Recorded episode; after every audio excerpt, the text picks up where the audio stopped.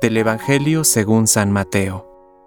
Jesús dijo a sus discípulos, No piensen que vine para abolir la ley o los profetas. Yo no he venido a abolir, sino a dar cumplimiento.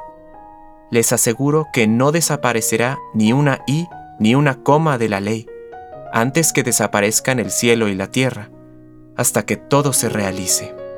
El que no cumpla el más pequeño de estos mandamientos, y enseñe a los otros a hacer lo mismo, será considerado el menor en el reino de los cielos.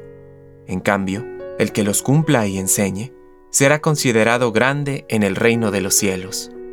Les aseguro que si la justicia de ustedes no es superior a la de los escribas y fariseos, no entrarán en el reino de los cielos.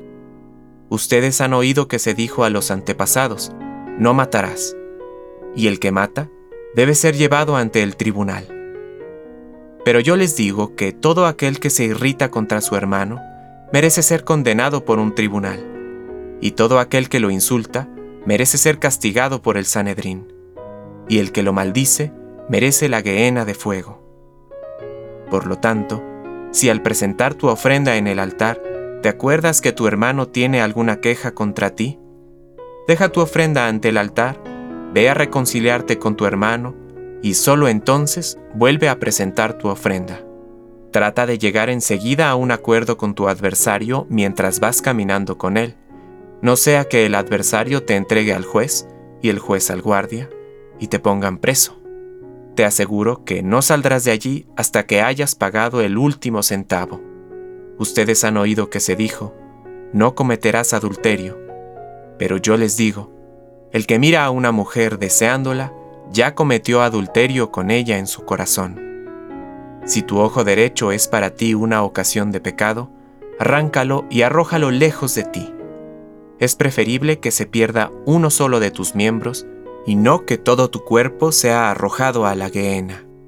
Y si tu mano derecha es para ti una ocasión de pecado, córtala y arrójala lejos de ti.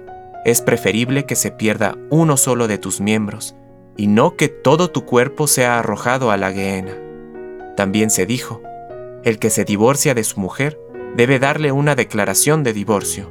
Pero yo les digo, el que se divorcia de su mujer, excepto en caso de unión ilegal, la pone a cometer adulterio, y el que se casa con una mujer abandonada por su marido, comete adulterio. Ustedes han oído también que se dijo a los antepasados, no jurarás falsamente y cumplirás los juramentos hechos al Señor. Pero yo les digo que no juren de ningún modo, ni por el cielo, porque es el trono de Dios, ni por la tierra, porque es el estrado de sus pies, ni por Jerusalén, porque es la ciudad del gran rey. No jures tampoco por tu cabeza, porque no puedes convertir en blanco o negro uno solo de tus cabellos. Cuando ustedes digan sí, que sea sí, y cuando digan no, que sea no. Todo lo que se dice de más viene del maligno. Palabra de Dios. Compártelo. Permite que el Espíritu Santo encienda tu corazón.